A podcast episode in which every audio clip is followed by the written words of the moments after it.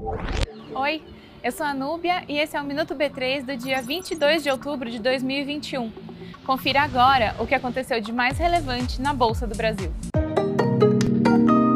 Aconteceu hoje na B3 o leilão de alienação das ações da Companhia de Gás do Rio Grande do Sul, a Sulgás.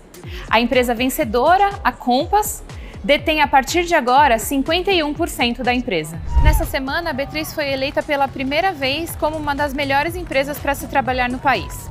O reconhecimento é do ranking GPTW. Falando em GPTW, a B3 anunciou nessa semana a criação de um novo índice em parceria com a consultoria.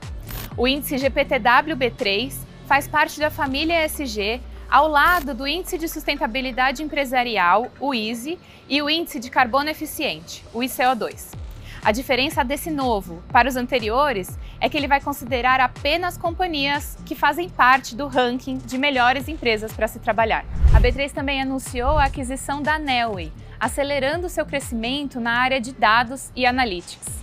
Essa é a maior aquisição da empresa desde 2017. A semana foi agitada na B3. Tivemos duas estreias por aqui. A GetNet começou a negociação de suas ações e a Investo lançou um ETF que segue ações de 9 mil empresas globais. O Ibovespa B3 fechou em queda de 1,34% aos 106.296 pontos.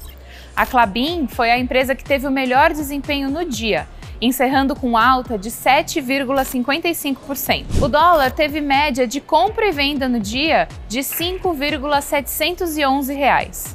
Já o euro teve média de compra de 6,642 e venda de 6,645.